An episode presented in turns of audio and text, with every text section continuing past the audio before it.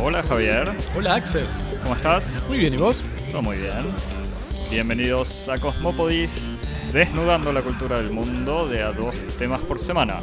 En vivo desde el Estudio 1 en el sur de París, reunidos hoy para hablar de la performance 21 pornografías de la artista danesa Mette Ingvarsten y de la película de Alex Garland, Aniquilación. Nuestro primer capítulo de. Nuestro primer episodio de la primavera. De la primavera de La primavera este en el- hemisferio, en de el, este lado del en el estudio 1. Exactamente. Eh, y por eso vamos a hablar de flores y de desnudez. Exactamente. Es un efecto ambiental. Eh, Javier, si nos querés escribir un mail, Nos escribís eh, con mucha inspiración a cosmopodis.gmail.com. y justamente a esa dirección de mail eh, nos llegaron ya algunos comentarios, así que quería responder. Esto me olvidé avisarte que iba a responder. Ah, bueno, en muy vivo. bien. No, un par de cositas. Eh, primero, que empiezo diciendo esto, eh, me han hecho notar que hace dos capítulos dije que un periodista había cubrido algo. Uh, es el momento, Eh, es así el momento no- del mea culpa. Es eh, mea culpa y, y defensa de un, de un nuevo lenguaje híbrido. no, perdón, perdón cuando a veces se, se me va o se nos va algún uso poco académico del castellano. Sí, no, no. está- estamos de acuerdo de que nos, nos regimos por, por la gramaticalidad, pero defendemos los neologismos. Exactamente, es eso. es Eh, parte- hay, es- hay- hay leyes que se respetan y otras que no son respetables. eh, eso por un lado. eh, por otro lado, bueno, sobre mis gustos de los musicales y no, quizás hay algo de prejuicio, pero yo no vi La La Land porque no me había gustado la película anterior del director, Whiplash. O sea, era solo eso. Y las películas de Los Ángeles en general, pero Porque te, te tiraron las orejas, te llamaron a que, me insistieron a que, tras- trasciendas los límites de tu Que- de, de que- la prohibición que te impusiste de no que ver- mire La La Land. Que mires mucho. La La Land. Además con dos argumentos diferentes. Uno es como la película está buena y otra es los musicales son buenos. Eh, y ninguno... O sea, me gusta, me quedé pensando, a mí me gusta mucho Tommy de The Who como musical. Pero que es un objeto especial, quizás. No, no es un musical clásico. Pero es una ópera rock, más bien. ¿no? Exactamente. Que no es bueno, lo mismo. Y bueno, es eso, es la combinación de dos cosas que puedo defender. Eh, y por otro lado, no, las pelis de Los Ángeles. eh, sí, es como una especie de lugar. De, de tipo de películas que también por experiencia, no solo por prejuicio, no me gustan. O sea, Yo creo que la razón por la cual no te gustan las películas de Los Ángeles es la misma razón por la que no te gustan las películas de política. O Creo que es sea, la misma razón. Una cierta relación con el ejercicio del poder. puede ser- no, es que puede ser las pelis. O no sea, te gustan porque vos, este, en alguna medida, el, el hecho de no gustarte es un modo de, de- de cuestionar ciertas formas de distribución del poder, como puede ser la película de poder o la película de, de Los Ángeles. Puede ser. No, no, pero puede, puede ser. O sea, y pensaba en ejemplos de películas, o sea, una de las últimas de Woody Allen, eh, que ya ni me acuerdo el nombre, que también me había decepcionado mucho, era la historia de un productor, un joven. Sí, yo no, no, no miro más películas de Woody Allen desde antes, desde antes del escándalo y por razones distintas. Y, y la otra era Map to the Stars De Cronenberg. Cronenberg, que tampoco me había, o sea, la crítica la había defendido bastante y no me había parecido nada especial. O sea, sí. Pero por eso sí defendía Neon Demon de... eh, De Nicolas Winding Refn. ahí está, gracias Javier. No hay por qué. El otro punto en realidad era sobre Un Buen Día, justamente película de la que hablamos la semana pasada, que me Ujú. decían por qué perder tiempo eh, viendo ocho veces Un Buen Día. Ujú. Y ahí hay dos cosas. Primero, insistir de nuevo sobre eh, la- el hecho de ver esa película de manera colectiva. O sea, no es un placer individual, sino es algo siempre compartido. Ujú. Y por otro lado, eh, insistir que ese tipo de películas, o sea, quizás no, no es que no quedó claro, pero repito que me parece que la dimensión subversiva, digamos, de ese cine, que quizás por incapacidad transgrede las reglas y los lugares comunes del cine, y eso las hace interesante. Pero bueno, no... Para justificar un poco. Bien, me parece placer. bien, me parece bien. Eh, Cuando yo me siento interpelado por el correo de, de oyentes, responderé, pero se ve que todavía no, no me siento personalmente interpelado. No, no, no, pero para seguir el diálogo en el fondo. Eh, y quizás para incitar a, a- a- aún más eh, Exactamente. claro. correo. Vivimos en la época de la interactividad. así que- Claro. Eh, no, finalmente, bueno, también podemos recordar que Nicolás del Boca, el director de Un Buen Día, falleció hace poco, pero lo nuestro no es la actualidad, así que por eso no era, quizás no era necesario decirlo. Sí. Bueno, si eh, nos querés mandar un mail, nos escribís entonces a cosmopodis.gmail.com y para enterarte de, novedades, para enterarte de, los, este, de las recomendaciones de la semana y, de la información tras bambalinas del pod, nos seguís en Twitter, en arroba cosmopodis. O en Instagram. Y si querés embellecer tu feed en Instagram, nos seguís en arroba cosmopodis. Muy bien. Donde podés siempre retuitear, likear sí, y hacer todas las cosas que nosotros no sabemos muy bien hacer. Sí, proveernos todas esas formas de gratificación. Eso. Bueno, habiendo hecho estos anuncios parroquiales, Javier. En una semana particularmente parroquial. Eh, pasamos al primer tema. Dale. Esta obra de Mete. Mete Ingvarsen eh, es una, una película. Eso sí, por ahí en el correo de oyentes me vino por ahí, llegué a leer que alguien decía que tenemos tendencia a llamar películas a todo. Creo que eso es como un acto fallido que dice mucho de nuestra, de, de nuestra predisposición para abordar cualquier cosa. Bien, entonces hablábamos de la pieza 21 pornografías que es una performance estrenada en 2017 en la ciudad de Essen, en Alemania, en el contexto de una, residencia artística y que fue presentada la semana pasada en el Centro Pompidou y que es una creación de Mette Ingvarsen, que es una joven coreógrafa y bailarina danesa. Se formó en Parts, una importante eh, y reputada escuela de artes performativas y de danza contemporánea concebida y dirigida por eh, Antersade Kersmecker eh, en Bruselas, una, figura eh, importante de la danza contemporánea y que también formó a buena parte de las, de las generaciones más, de, los individuos más interesantes de las más recientes generaciones de coreógrafos y de performance. Además de haber participado en proyectos de artistas como Xavier Leroy y Boris Charmatz, de los que ya habíamos hablado un poquito, eh, sobre todo en relación con, con Jérôme Bell en, otros episodios del pod. Mete desarrolla desde 2003 una obra propia como coreógrafa. A partir de 2014 va a comenzar con un proyecto que va a ir desplegando en, varias obras y que se titula Las piezas rojas, que tiene como objeto una exploración de la, de la sexualidad no como un campo autónomo de expresión, un campo separado, estanco, sino eh, en su capacidad de permear el espacio de lo social y de lo político.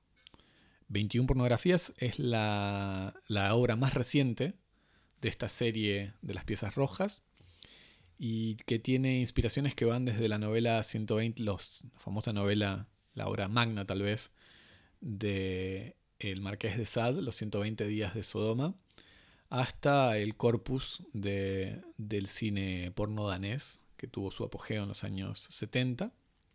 Es una pieza eh, que consta en un solo, interpretado por la, propia Mete, en, la que, en el que durante una hora narra una serie de fábulas que van desde la pornografía, en el sentido más ordinario del término, o sea, el relato de actos sexuales, hasta internarse en historias con un énfasis puesto más bien en el ejercicio del poder eh, como control y disposición del cuerpo del otro. En el caso, por ejemplo, de episodios de brutalidad en contextos de guerra.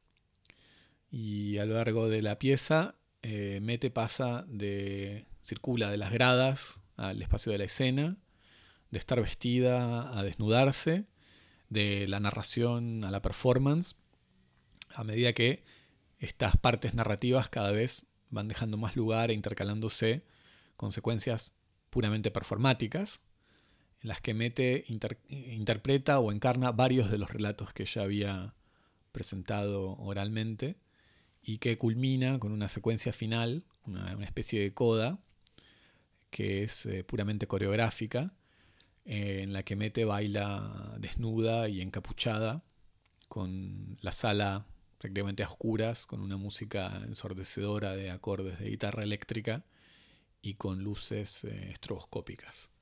esta es la una presentación de, de esta, de esta pieza que vimos la semana pasada. Muy bien. ¿Qué, qué viste vos ¿Qué realidad? yo? Que yo, ¿Qué yo yo no la vi, así que por eso quería aclarar dos cosas. Primero que la llamamos Mete, simplemente porque es un nombre, pero no, no es por no es por una cercanía. No es necesariamente por una... Es simplemente que es más fácil que. Ingvarsten. Sí, Eh, exactamente, para, no masacrar mal. menos su, su apellido.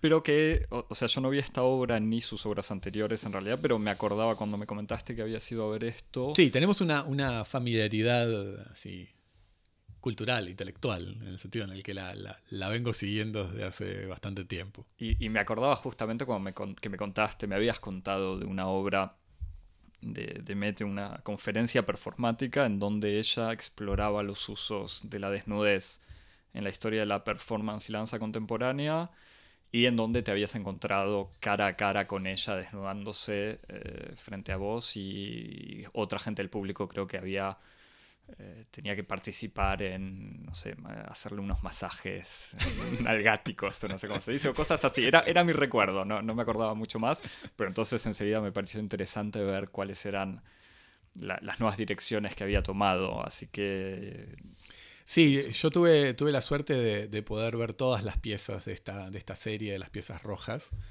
Y, y efectivamente la primera, que es tal vez la que, la que más, más me interesó, es eh, 69 posiciones, que es una, una obra que ella también montó, en el, en por lo menos en París, en el Centro Pompidou, en 2014. eh, y que después siguió con eh, Siete Placeres en 2015 eh, y otra, otra obra que funciona un poco como un díptico de 21 pornografías, que es eh, To Come Extended, que podríamos traducir como acabar en el sentido sexual del término, pero también venir como por venir, exacto. Este, que la, la estrenó y la montó el año pasado también en el Centro Pompidou en París. Pero que, que hay, definitivamente... un, hay un pequeño video en, en YouTube que seguramente vamos a, a tuitear, Sí. en donde Mete habla eh, sobre esta obra, entonces pueden ver un par de imágenes. Exacto, sí, sí. cosa que, no, no es así eh, para 21 pornografías. Donde hay Claro. pocas imágenes en internet. Todavía hay pocas. Este, pero definitivamente sí, 69 posiciones, que es esta, este, esta conferencia performática del 2014, es una, una obra que me, que me interesó mucho y que justamente me, me- me dieron ganas de, de saber cómo se iba desplegando este, este proyecto. Y, y la verdad que todavía 69 posiciones sigue siendo para mí la, la obra que, que más me interesa, que más me interpela, aunque interesante, desde un punto de vista interesante, me parece que 21 pornografías eh, es en cierto sentido una continuación más directa de 69 posiciones que las otras dos. Siete placeres y To Come son dos obras eh, en donde Metes se sitúa como coreógrafa y como directora, no en escena, eh, mientras que en 69 posiciones y en, en 21 pornografías ella es obviamente la, coreógrafa, la creadora, pero también la performer, son dos solos. Y que me, parece que hay algo en el modo en que eh, se, instala el dispositivo, en la, modalidad del solo, que lo hace particularmente más interesante. A mí me gustó mucho 69 posiciones por, por- por varias razones. Una cosa que me gustó mucho eh, es eh, el modo en que explora los límites y las posibilidades del dispositivo conferencia. Como, vos decías, es un- una conferencia eh, performativa, performática, eh, que se desarrolla en, la escena de, de un teatro o de una sala de performance para un público muy reducido, de una decena o, de una decena o una veintena de personas alrededor de la performer eh, y que tiene como una, una especie de dimensión, si querés, académico-pedagógica en la que mete, recorre el- los usos de la desnudez en la, en la danza y en la performance.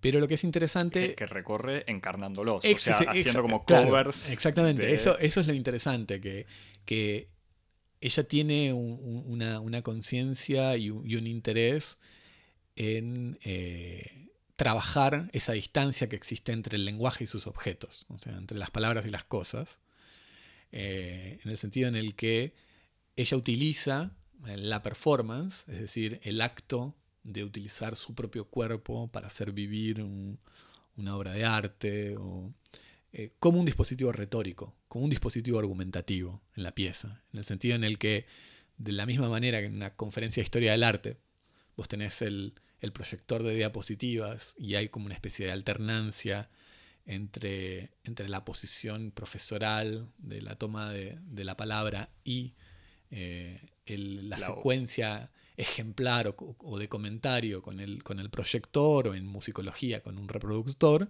Mete utiliza el cuerpo de ella como ese, ese instrumento de exposición, pero también como soporte. Ella, ella utiliza, hace funcionar al cuerpo en una fase de sujeto y de objeto eh, al mismo tiempo y simultáneamente. Y es muy interesante ver justamente ese, los efectos de fricción que se producen eh, de un pasaje de una modalidad a otra, ¿no? de, este modo expositivo, explicativo, comentario de la historia de, la danza y al mismo tiempo eh, utilizar su propio cuerpo para ejemplar, para, para, dar ejemplos, como para, y como vos decís en cierto sentido, para samplear, eh, para remixar la historia de la danza, porque en el fondo toda conferencia que tiene citas es como una especie de ejercicio de sampleo.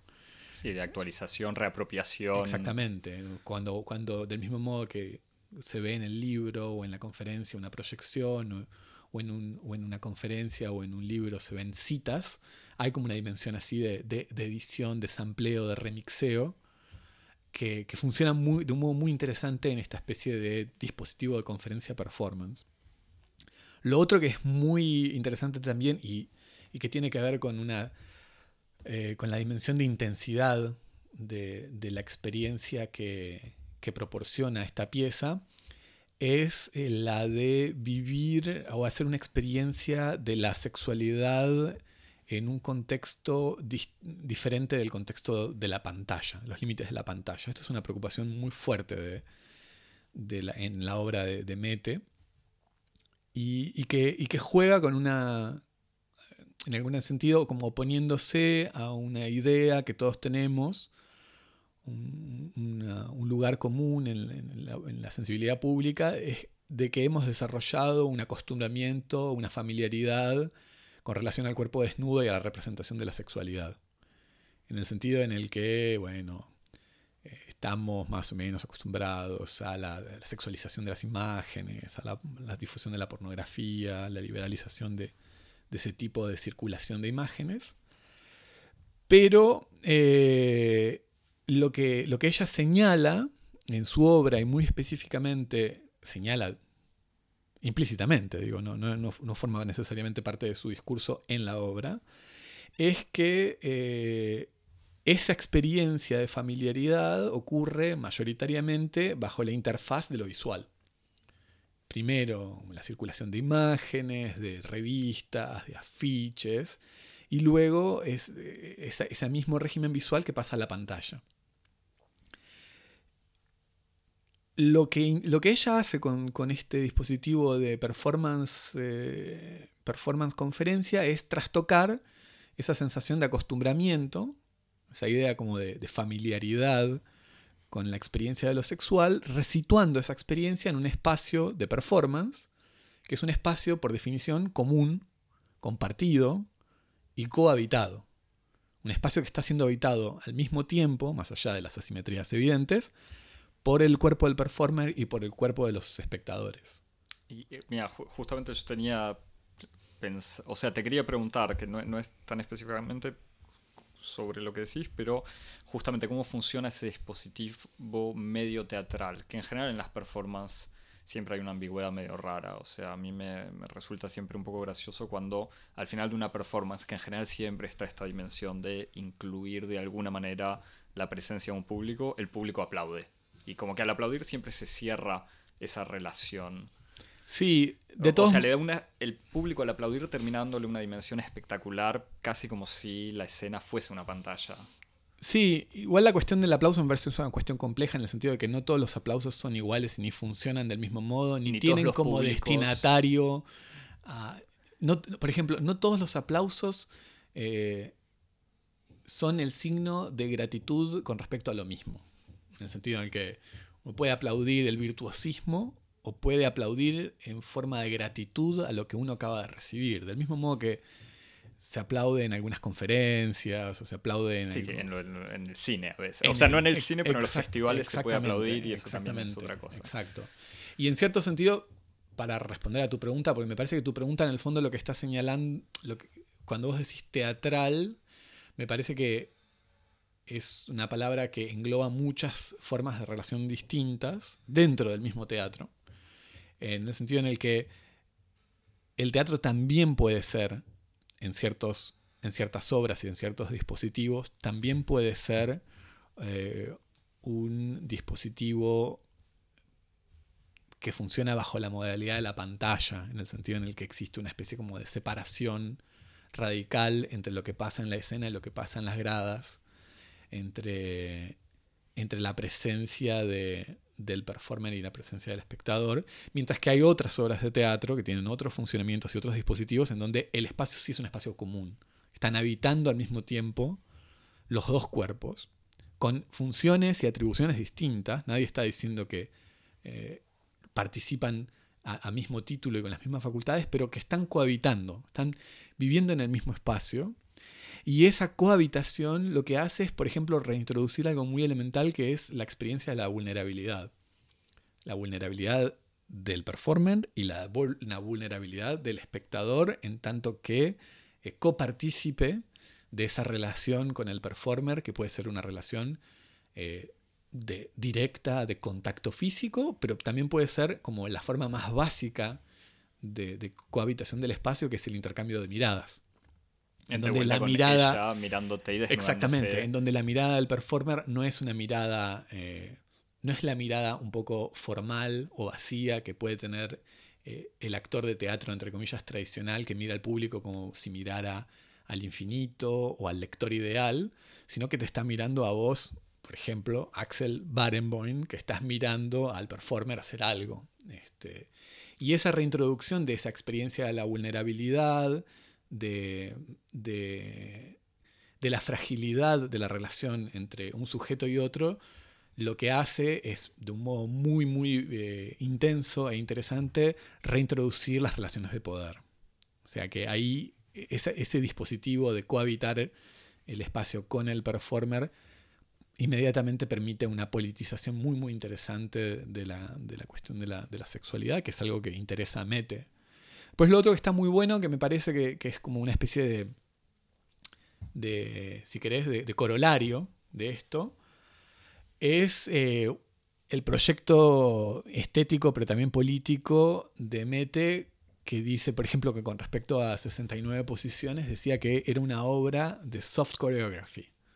O sea, re- reutilizando esta distinción entre softcore y hardcore de la pornografía, ella decía que hay dos tipos de, de- coreografías, que es como la hard choreography y la soft choreography. La hard choreography es la coreografía dura, que está escrita de principio a fin, que está ejecutada con una precisión así de, de autómata eh, por parte del performer, que produce una obra sólida, una obra que es única, que tiene una, una identidad que incluso trasciende las condiciones de su reproducción. O sea, es un poco el, el ideal tradicional de la obra de arte, que es una obra que casi que podría existir más allá de, de sus relaciones con el público y más allá de sus... Y que siempre es igual más allá incluso de los, de, de los De bailarines, de lo- Y que- del lugar. Exacto, y que incluso en una, en una radicalización, como más allá de su propia historia, de sus regímenes de recepción, etcétera, etcétera, y que ella le opone a esa hard choreography una soft choreography, una coreografía suave, eh, en la que la construcción de la materia estética no reposa exclusivamente en la ejecución del intérprete y del virtuosismo, que me dan ganas de decir también para retomar discusiones que vienen de, de otros episodios, sino que se construye en las relaciones con el público, eh, la materia estética y en condiciones de espacio y de tiempo muy muy concretas. Que por lo tanto produce una especie de obra frágil, una obra precaria, una obra que va mutando, que se reactualiza, que va existiendo no de un modo abstracto, sino de un modo siempre situado. Y que, y que ella misma lo, lo, lo, reinserta a este proyecto en una, especie de, de, tradición, de, pensamiento estético, pero también político de, vanguardia y de utopía. Entonces te cito, por ejemplo, un, un, parágrafo de un manifiesto que ella escribió sobre esto, en donde dice interactivo, colaborativo, participativo, son algunas de las palabras que se utilizaron para calificar este tipo de teatro. Democrático, podría ser otro. Incluso cuando el mundo de la danza haya rehabilitado este tipo de conceptos en años recientes, intentando reanimar utopías del pasado, los 70 y los 60, de los 60 y de los 70, es tiempo de darles una nueva oportunidad la dureza que se encuentra en el campo de la coreografía y en mi propio trabajo hacen urgente la necesidad de pensar nuevas maneras de estar juntos en el espacio del teatro. O sea que vemos que está esta, esta reflexión en donde los modos de existir, los modos de vivir, los modos de presentarse son una articulación de preocupaciones tanto estéticas como políticas. Está bien. Bueno, yo tenía, había pensado también, pero que ya me das unas pistas con esto, me da la sensación que eh, en su obra, o por lo menos en lo poco que pude ver en internet estos videos, hay una relación entre intelecto y cuerpo, una especie de manera de querer evitar esta tensión entre teoría y praxis, ponele, o no de querer evitar, pero justamente evitar la dicotomía y decir, bueno, estoy produciendo una reflexión con el cuerpo, pero al mismo tiempo da la sensación que está todo extremadamente pensado y teorizado. O sea, cómo, lo, cómo sale de la dicotomía o, cómo hace para manejarla. Sí.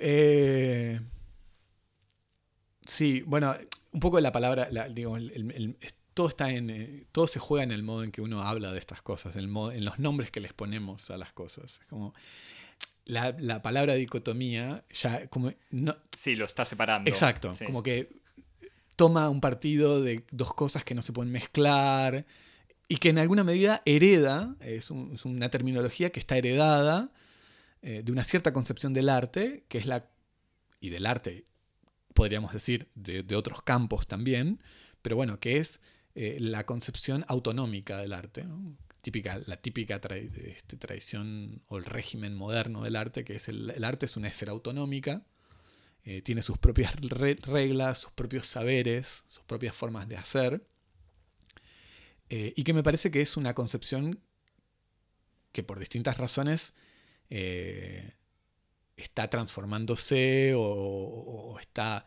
si no resquebrajándose, que parece como un modo muy perentorio de nombrarlo, por lo menos está dando lugar a formas distintas, alternativas de pensar el arte, y que en el campo de la, de, la práctica coreográfica también eh, se ve en, la modificación que toman las formas institucionales del ejercicio de, la coreografía eh, o del aprendizaje o de la práctica artística, que va, por ejemplo, de la modalidad, de la modalidad tradicional del conservatorio a la modalidad como más laboratorio, universidad. me parece importante señalar, o me parece que no es anodino señalar que Mete, además de estar formada por Anteresa en Parts.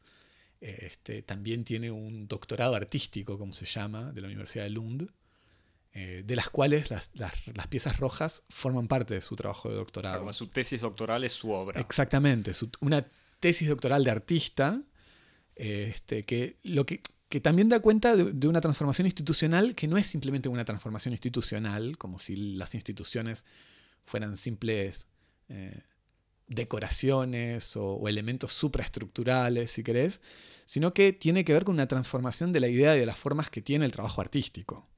En el sentido en el que la palabra investigación aplicada al itinerario de un artista, en el campo tradicional de la autonomía del arte, era, no sé, el tipo que pinta, pinta, pinta, repite, copia, etcétera, etcétera. Hoy, eh, en un régimen post-autonómico, el artista en su investigación también lee, eh, también reflexiona, también interactúa con discursos, con conceptos, con teorías, no solamente eh, como por una especie de relación de inspiración que, que tendría, que establecería con los conceptos una relación de exterioridad, dicotómica, como decíamos antes, sino porque en el fondo está persuadido ese artista o esa concepción del arte de que esos discursos, esos conceptos y esas teorías lo que hacen es, en alguna medida, determinar el universo de posibilidades en los que el arte evoluciona.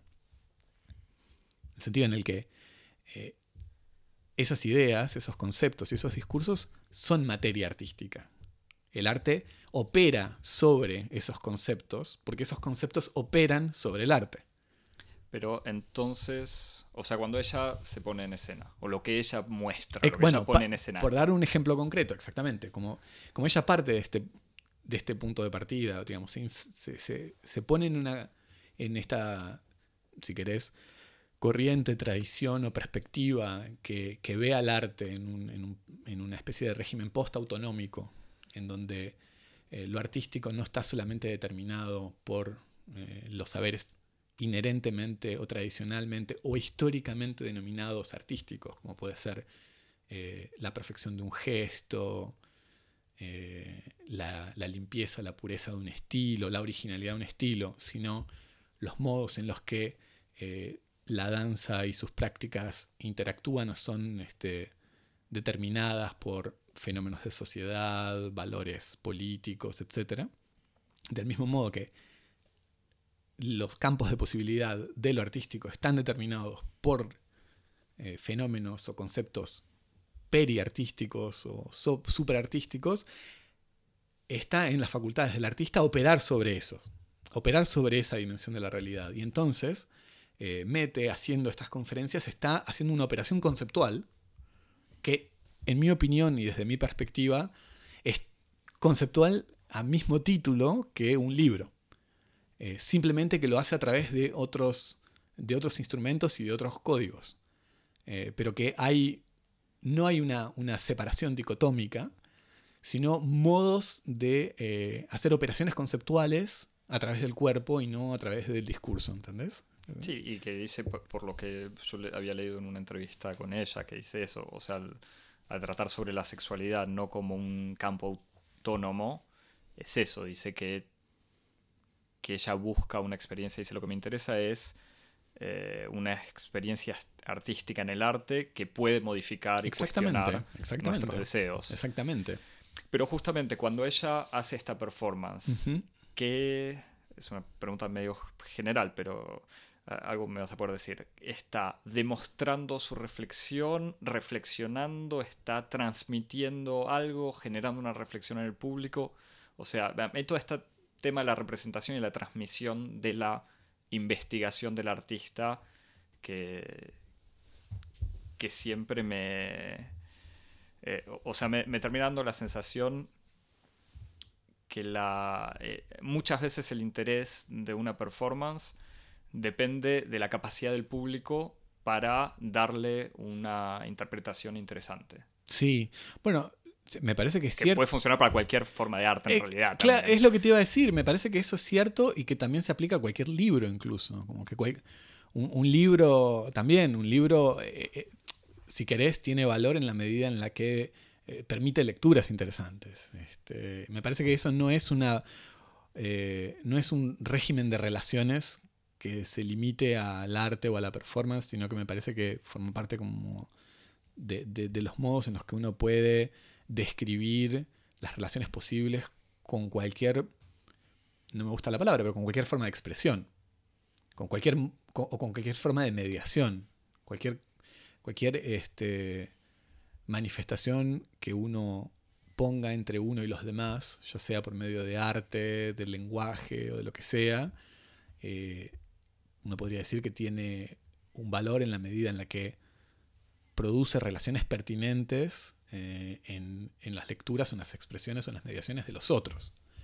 Eh, ahora, en lo que vos me, por ejemplo, en, esto precisamente, eh, en la obra 21 pornografías, vos me preguntás, ¿da cuenta de su propia reflexión, genera reflexión? Yo te diría, sí, todo eso hace. Este, es una, si querés, para elogiar precisamente la pieza, es una un elogio que es un elogio un poco clásico que me, contraría en cierto punto, pero bueno, es una pieza que es lo suficientemente singular eh, y compleja y densa como para no ser sustituible por el metadiscurso. Quiero decir, es como eh, todas estas manifestaciones, si querés, discursivas del artista, sus entrevistas, sus textos, sus manifiestos, no sustituyen, eh, no, no, reemplazan, no, no son eh, identificables, no son equivalentes a la experiencia, a, la densidad de lo que ocurre en la performance. Sino para decir que uno sea mejor que el otro, sino decir que no es una, mera, una mera relación de, sustitución o de equivalencia, o, incluso, como se, se critica muchas veces ciertas formas del arte contemporáneo, no es que la, obra es incomprensible e inaccesible. Y después, la interpretación y después viene el texto que lo explica. No, no, me parece que eh, la obra es perfectamente clara, eh, clara en el mejor sentido de la palabra, ¿no? que, sea una obra programática y, y que tenga este, una univocidad de sentidos, como puede tener, no sé, un, producto propagandístico, pero que tiene una serie de ideas y una serie de, de, argumentos sobre justamente los modos de presentarse de la, sexualidad y, de la relación entre sexualidad y política, que no se sustituyen y no reemplazan al, al cuerpo de la obra en general. Y justamente cuál es su posición, o sea, obviamente pienso también para seguir haciendo publicidad de nuestros, otros nuestros capítulos anteriores, pensaba en Foucault eh, y todo el tema de la producción de un discurso sobre la sexualidad, cuál es la relación con una posición puritana o moralista sobre la sexualidad y la pornografía. Eh, sí, bueno, eso forma parte también de sus preocupaciones. Eh, de hecho, en su, en su, su, trabajo justamente sobre como la, relación entre, relaciones de poder y sexualidad, eh, uno tiene la tendencia de que, va muy, muy en la dirección justamente de, una crítica de la sexualidad como espacio de la opresión, menos que como espacio de expresión o de emancipación. Y esto no es necesariamente así. De hecho, eh, por eso mencionaba antes, esta última obra, 21 pornografías, eh, debe ser puesta y es puesta por la misma Mete en serie eh, con, su obra anterior, que fue presentada en 2017, justo en, el segundo semestre del año pasado, que es To Come Extended, eh, esta que decíamos que se puede traducir como eh, por acabar o por, venir, que para ella forman parte como de, dos caras, de dos polos de su reflexión sobre la sexualidad, siendo 21 pornografías el lado oscuro Mm, de la, del tratamiento de la sexualidad como eh, la sexualidad como un espacio de sujetamiento del cuerpo, de, opresión eh, del otro, de la utilización del cuerpo del otro como un instrumento para la satisfacción de deseos propios que destruye la individualidad del otro objetualizándolo. Eh, y la otra parte sería el lado claro de la sexualidad, eh, que es la sexualidad entendida como un espacio de exploración, como un espacio de, expresión jovial, eh, emancipatoria, de, expresión colectiva. Es muy, muy importante esta, justamente esta especie como de, contraposición entre el solo y la obra colectiva. De hecho, To Come Extended es una obra en donde eh, los performers en escena interpretan y encarnan toda una serie de, figuras y de tropos que se asocian a, las prácticas sexuales colectivas, a la partusa, como se dice en, francés, pero también en español. Y la partusa es como una especie de, figura eh, sexual, pero también una figura política de lo que es la comunidad, la comunidad por venir, los modos eh, de organizar los cuerpos en común, los goces y los deseos colectivos, sin tratar al otro como un objeto al que yo domino, sino con el que busco una forma de, comunicación y de intercambio para una satisfacción común. Entonces tenemos como estos dos polos, en donde en una la sexualidad está bajo el signo de la opresión, bajo el signo del consumo. De hecho es muy interesante, eh, Mete en algún momento, ya dice que le interesa menos el concepto de pornografía definido en términos como de contenido, es decir, de la representación de, imágenes, eh, de actos copulatorios o, genitales, o, sino que le interesa más bien la pornografía como un modo específico de producción del, capitalismo posindustrial, y esto le viene de, sus lecturas sobre todo de Paul Preciado, eh, en el cual se, favorece y se perpetúa un circuito de consumo que enlaza cíclicamente fases de excitación y de frustración, en donde vemos esta, esta especie de motivo que también establece una larga continuidad del pensamiento crítico que intenta como pensar la, la relación que existe entre la economía general y la economía libidinal, entre capitalismo y sexualidad, en donde lo pornográfico es esa especie de, ciclo alienante de excitación y frustración, de deseo de posesión y de falta, eh, de modo de, de, vida de los placeres y de los goces de un modo individual, alienante, este, este, que, funciona desde... Opresivo. no, pero además que funciona sobre todo en la televisión, por ejemplo, con la lógica de los canales de noticias, con Exacto, que breaking news, que de hecho, funciona en todo, y de hecho que eso es una cosa muy interesante que hasta es muy, muy gracioso como eh, la, la, cultura y el lenguaje, el lenguaje, el discurso público funciona como una especie de campo de expresión del inconsciente.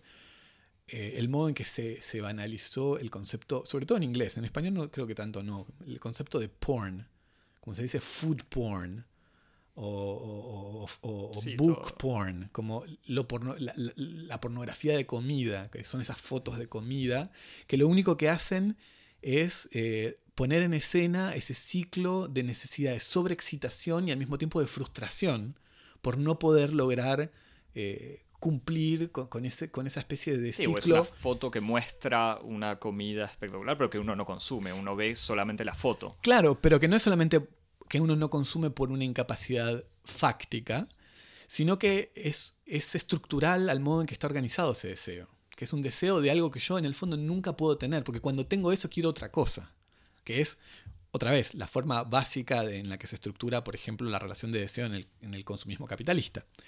Y entonces, mete justamente, eh, se interesa en el modo en que justamente eh, la pornografía puede proveer una cierta estructura para, pensar el deseo sexual dentro de la alienación del capitalismo postindustrial. Entonces tenemos este, esta sexualidad oscura, opresiva, alienante, eh, del, del, vaciamiento individual en el campo de los solos, en el campo de la pornografía, en el sentido más mainstream, y después estos otros campos de la sexualidad, que son campos de la sexualidad joviales, este, vitales, colectivos, hospitalarios, en donde la relación no es relación de predación, sino de recibir, eh, de recibir al otro, del mismo modo que el otro me recibe a mí.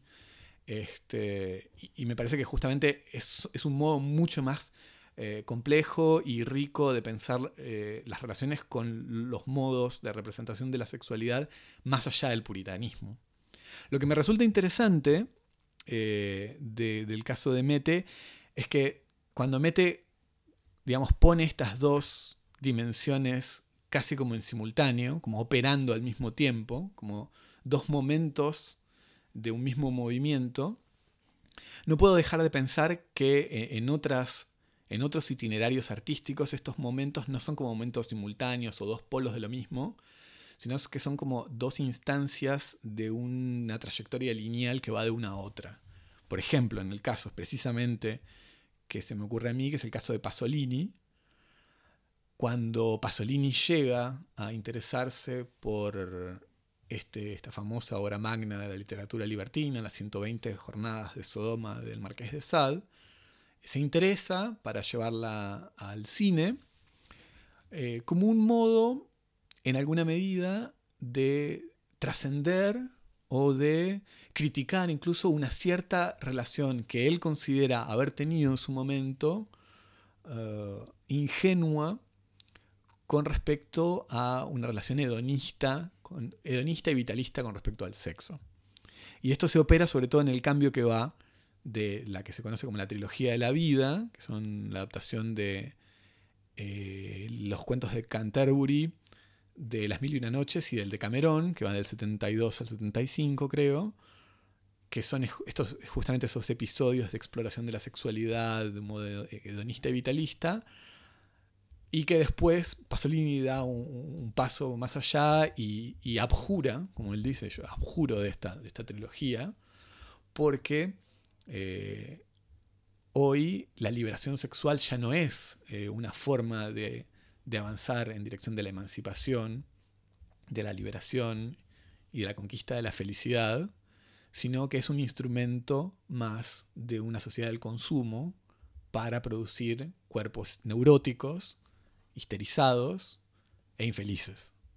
Y él ve una relación muy directa entre la instalación del capitalismo postindustrial en Italia con la, entre comillas, liberación sexual totalmente normalizada dentro de la producción cultural y de las imágenes capitalistas. Entonces él dice, lo que tenemos que hacer es interrogar justamente la sexualidad como este espacio de opresión y él entonces lee las 120 jornadas de los 120 días de, Sodoma y los adapta a su forma contemporánea, que es eh, Salò. la república este, fascista italiana, es como el espacio en donde se practica la fábula de la novela sadiana.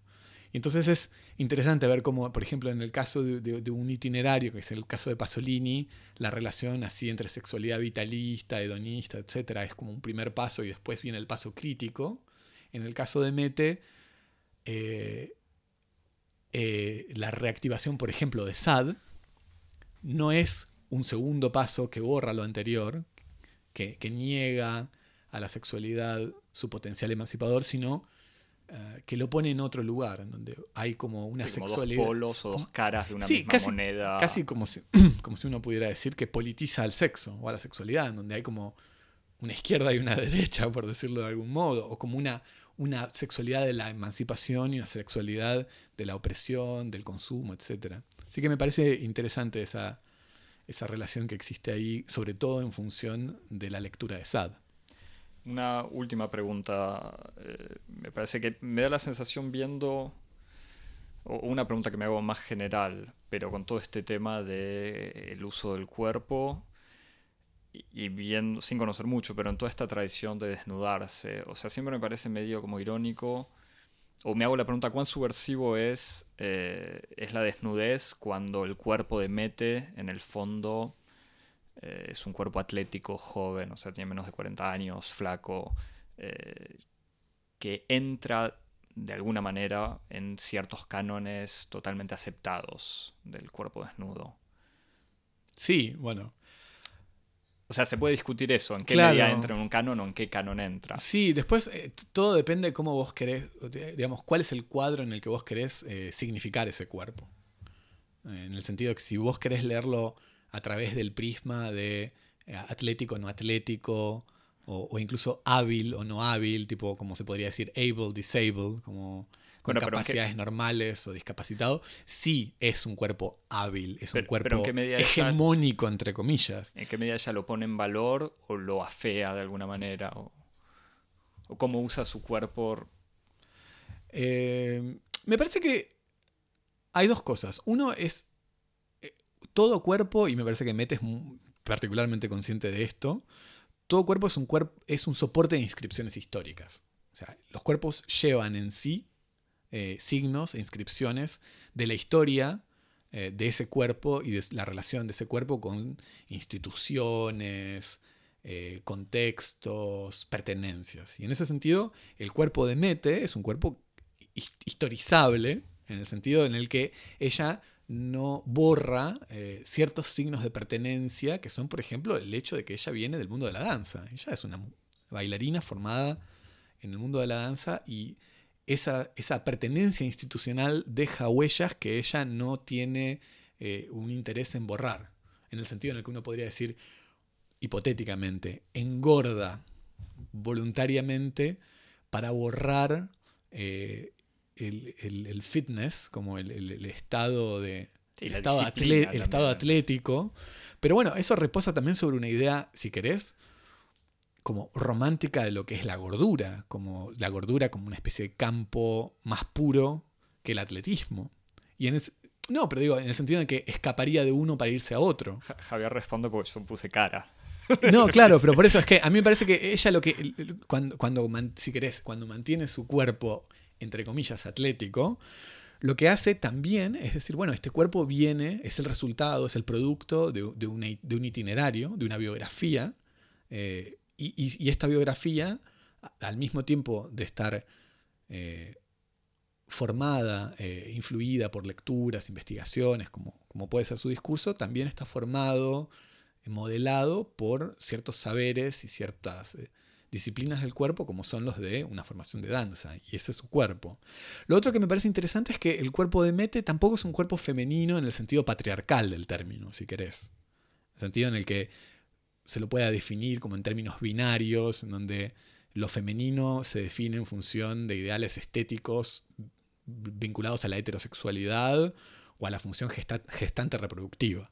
O sea, no es eh, en ese sentido un cuerpo, entre comillas, femenino. Es un, es un cuerpo muy rectilíneo, donde es una chica que casi no tiene, no tiene grasa corporal o muy poca. Entonces es como. Sí, lo que es un cuerpo medio andrógino. No hay, exactamente, no hay como una puesta en valor, si querés, de atributos, este, de las curvas, las tetas, o ese tipo de cosas. O sea, en ese sentido no hay como una explotación eh, de lo femenino en un sentido como erótico, tradicional, hegemónico del término. De todos modos, discúlpame, completo para terminar, lo que es interesante es que en sus piezas colectivas eh, hay una preocupación en poner en escena diversidad de cuerpos.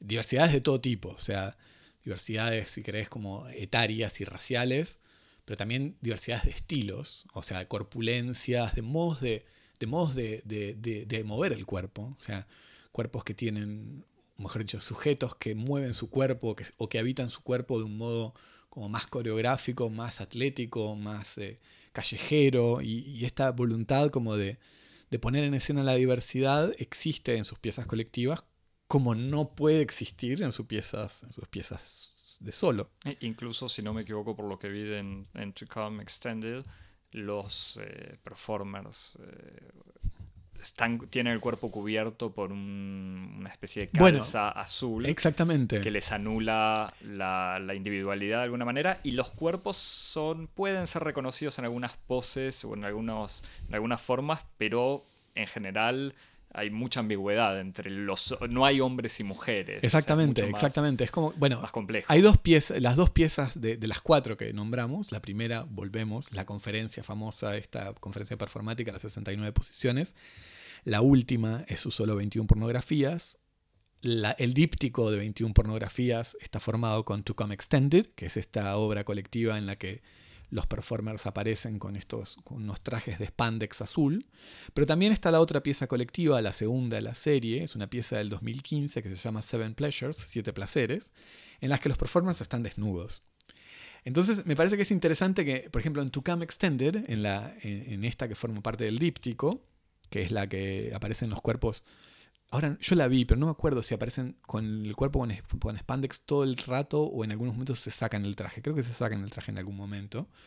Pero en, todo caso, esta especie como de procedimiento de abstracción de los cuerpos, lo que, lo que es muy interesante es que en alguna medida explora como el otro lado de la diversidad, en el sentido en el que como el colmo de la diversidad es la indeterminación.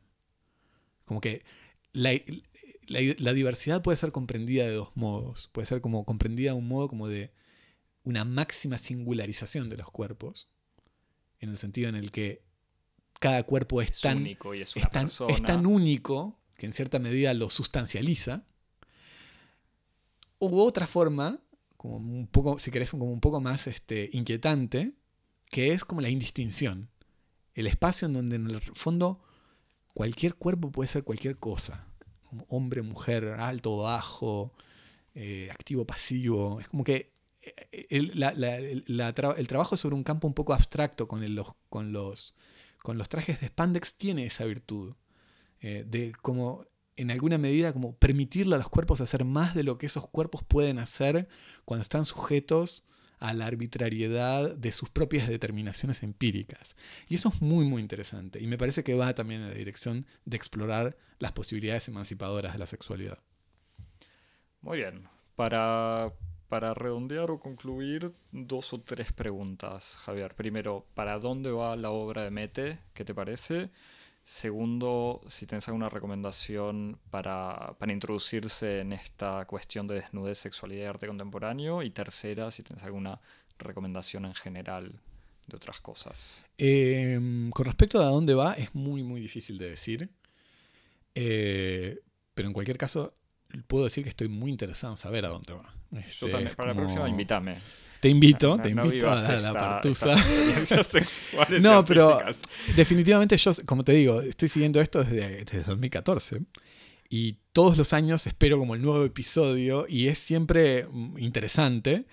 Debo reconocer que Seven Pleasures y To Come Extended eh, me habían interesado un poco menos porque yo tengo como una, un interés eh, y, y unas inquietudes un poco sombrías con respecto. Mi, mi imaginario Creí que, imagi- que me ibas a decir teórico. y no- bueno, justamente, pero mi imaginario teórico es como está mucho más relacionado con, con todo este, por ejemplo, con toda la literatura, con la- toda, claro. exacto, con toda la, la tradición eh, de la literatura libertina, de, de la filosofía de Foucault. Entonces tengo como una mayor afinidad con ese tipo de problemáticas y 21 pornografías engarza mucho mejor con eh, 69 posiciones que estas otras piezas más vitalistas, etc. Así que, no sé, veremos cuál de, cuál de los... Si se va al lado oscuro o al lado claro de la fuerza mete en su próximo, en su próximo espectáculo. En cualquier caso, voy a estar muy, muy curioso de ver qué pasa. Como recomendación, eh, vamos a, consultar con nuestros especialistas, con nuestros nuestra base de conocimiento cosmopolita para, para, pro- para proveer algún link en la semana en Twitter, alguna performance que el puritanismo de YouTube no haya borrado, porque estuvimos buscando algunas performances históricas de Anna Alprin, por ejemplo, y no se encuentran en, YouTube porque se ven pezones, y eso es eh, aberrante. Así que vamos a ver si podemos conseguir algunos videos de, estos grandes clásicos de la performance y de la desnudez en la performance en el siglo XX. Me interesaría tal vez recomendar una lectura, eh, porque una de las cosas que, me quedé pensando cuando terminé de ver 21 pornografías es eh, cómo, cambian eh, nuestras, nuestras lecturas de ciertas obras en función de las problemáticas sociales del momento. Y Sad, hoy, es una lectura particularmente inquietante eh, en el contexto en el que estamos actual, actualmente, de, justamente de interrogar todos los modos que existen de privilegios y de, de opresión y de relaciones predatorias este, entre sujetos o entre hombres y mujeres. Eh, la literatura de Sad es particularmente corrosiva y hace doblemente delicado y problemático y estimulante el ejercicio de eh, producir una lectura de este tipo de obras. Y con respecto justamente a, est- a- a- a estas lecturas que exigen al mismo tiempo como mucha, mucha agudeza y al mismo tiempo mucho sentido de la responsabilidad, me puse a pensar en la problemática que existe entre Bataille y los surrealistas en los años 30, en los que se disputa toda, la, digamos, toda una parte de la, de la tradición y de la recepción de la lectura de Sade en la cultura francesa de la época. Por una parte tenemos a los surrealistas, que ven en Sade como la encarnación del espíritu más libre, eh, el espíritu que es tan libre que se permite, se permite el horror, es una especie como de forma radical, casi sacrificial de, de- de la libertad. Y Bataille que eh, ve en, en esa lectura que los surrealistas hacen de Sade una cierta forma de hipocresía eh, en la que se, existe una especie como de estetización eh, de una sensibilidad fascista. Y tiene una, una polémica muy interesante con Breton, que, con André Breton, el jefe de fila de- de- de- del, sur, del movimiento surrealista, que está plasmado en un pequeño volumen, una serie de textos muy interesantes que se llama El valor de uso de Sade. Es eh, este, este volumen, este libro que recomiendo de Georges Bataille, El valor de uso de Sade, en donde se discute justamente qué hacer con la obra del divino marqués. Muy bien. Fin de la primera parte.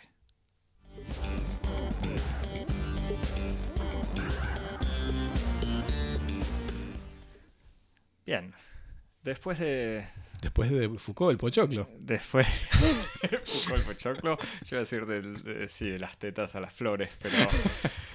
eh, bueno, Como si otras las flores, formas, como otras si formas, flores. de todos modos, Como si de, las flores. de- de naturaleza desnudez. Otra forma de primavera. Y, y cosas raras. Eh, iba a decir fuimos a ver, pero no fuimos a ver, nos quedamos en nuestras casas y Otra, vimos- otra que la interfaz, otra que la interfaz de la pantalla y del consumo solitario. Claro. Pudimos ver en Netflix la película Aniquilación, Annihilation.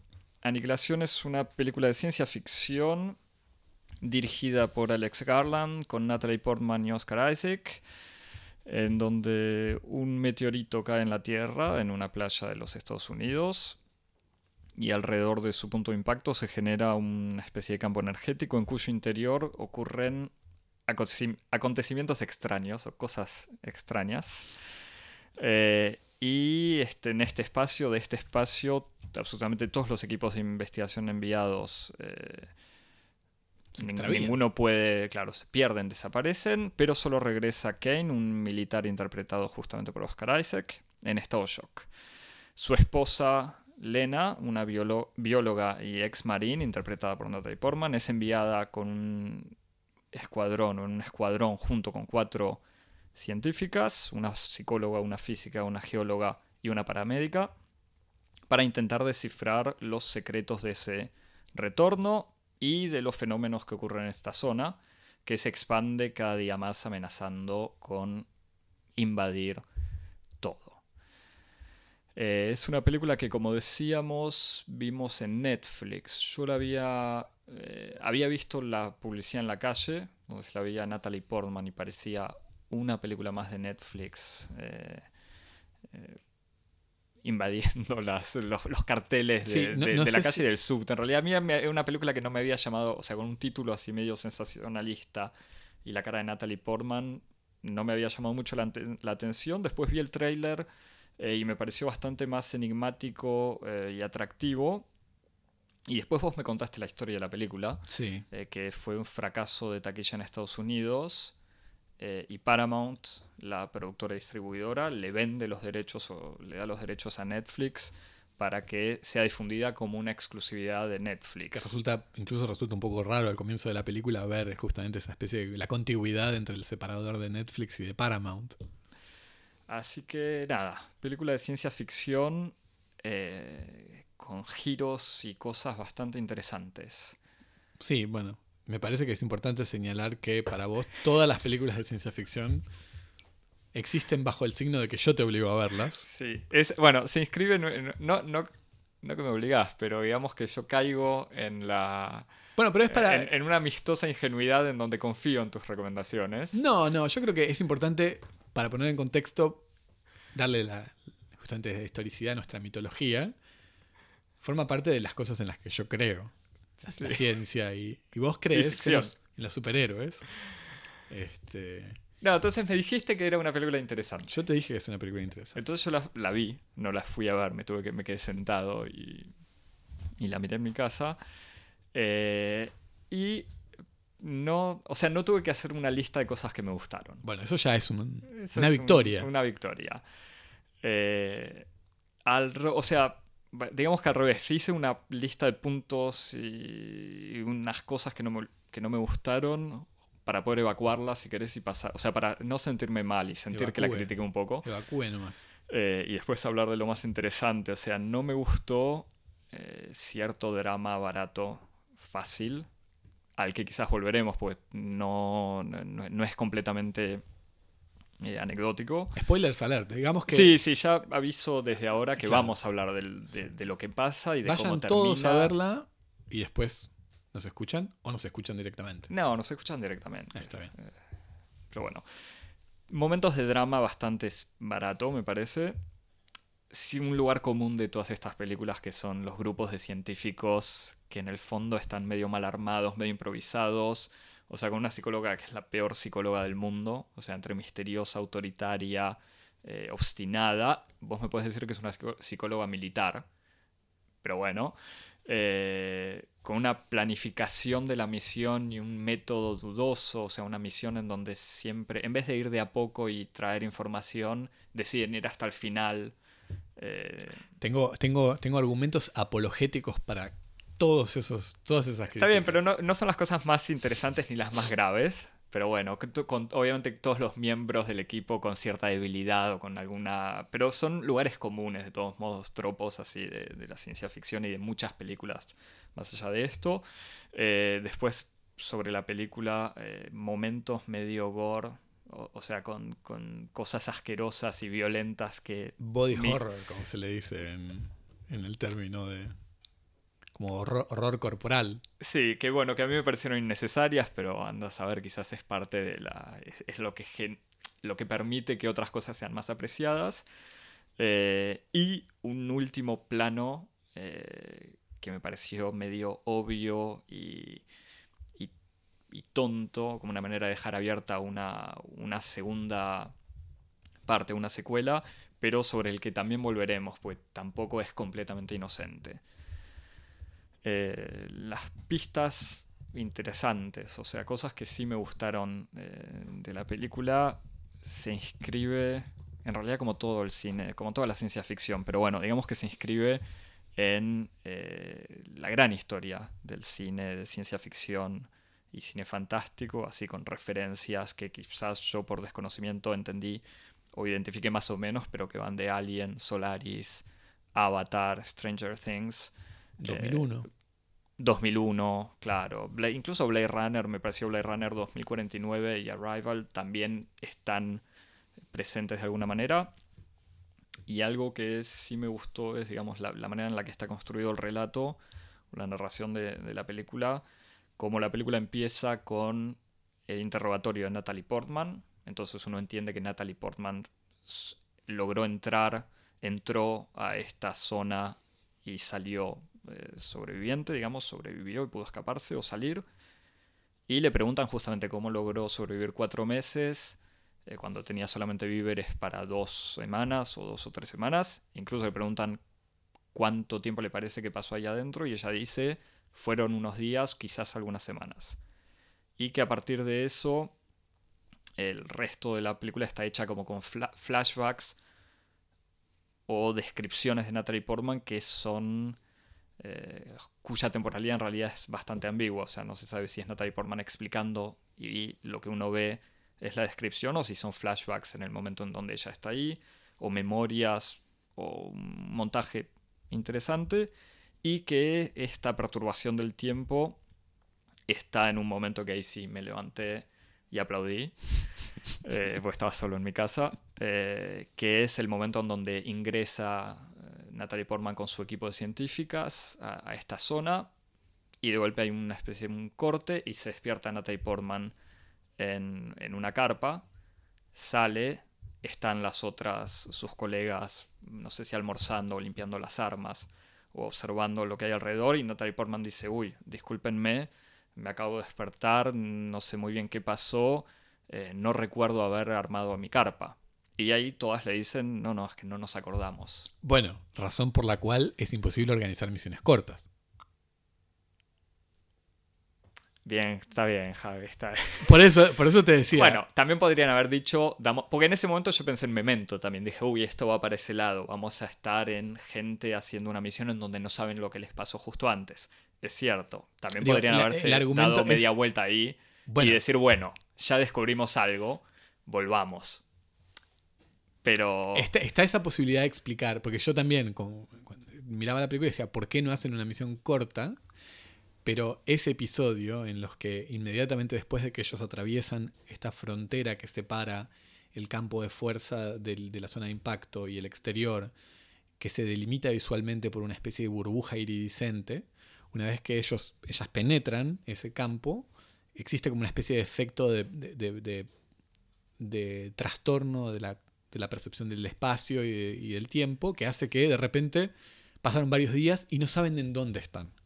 Porque uno de los problemas es que ellas después tienen dificultades para orientarse. Pero saben para dónde tienen que ir. Vagamente.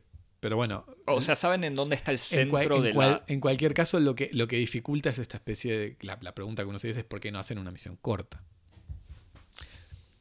Pero bueno, digamos que le perdono eso. Bien, bien. Eh, pero me parece muy interesante. O sea, este voy ganando. Eh, o, sea, me parece que esa elipsis es muy interesante. Absolutamente. Porque justamente marca además de que hay una especie de paralelismo entonces entre la experiencia de los personajes estos perdidos en el espacio y la experiencia del, espectador frente a una, una, hora y media, dos horas de película. Exactamente. Eh, ahí. Y después hay un montón de otros temas que me parece que están bien tratados. O sea, ¿querés que haga la lista? O pues si hago la lista termina siendo como que hice la lista de cosas que me gustaron. Y bueno, por algo será. no, bueno, las otras pistas de cosas eh, interesantes. El. que en el fondo es el cambio. El, tema de toda la película es la cuestión del cambio. O sea, mm. que, viene a ser una evolución. O sea, estamos frente a un meteorito extraterrestre que lo que hace es generar, eh, la explicación científica no sé cuán científica es, pero bueno, dice que se va refractando el ADN de todo. Digamos que todo se va hibridizando. O sea, las plantas, eh, una misma planta empieza a dar flores diferentes, los, los animales empiezan a eh, incorporar mutaciones raras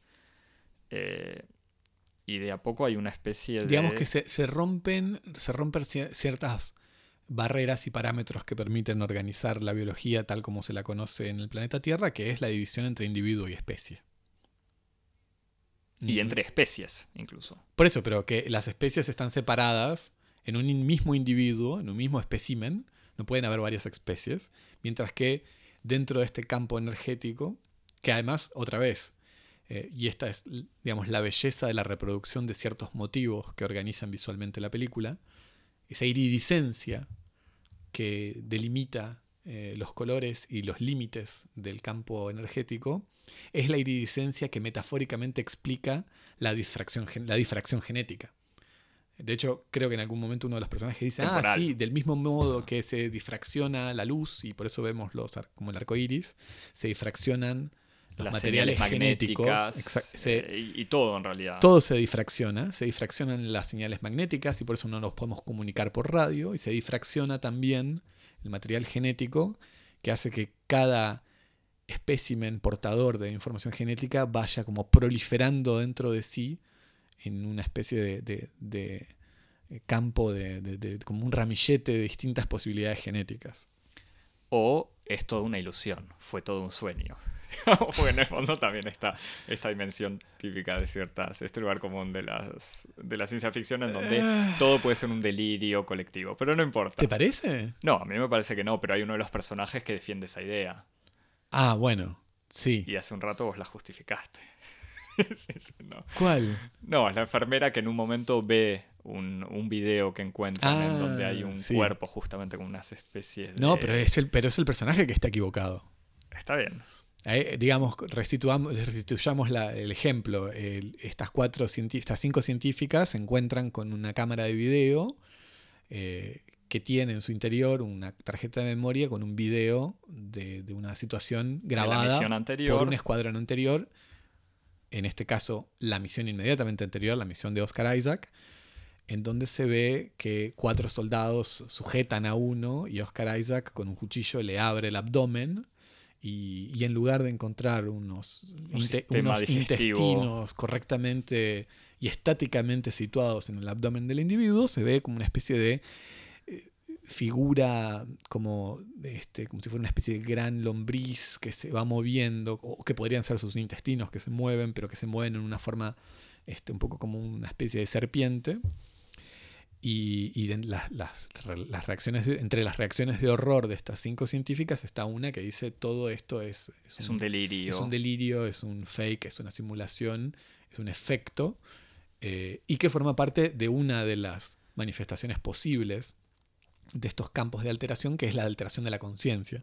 El hecho que los individuos todos empiezan a perder un poco la, empiezan a perder un poco la cabeza, todos.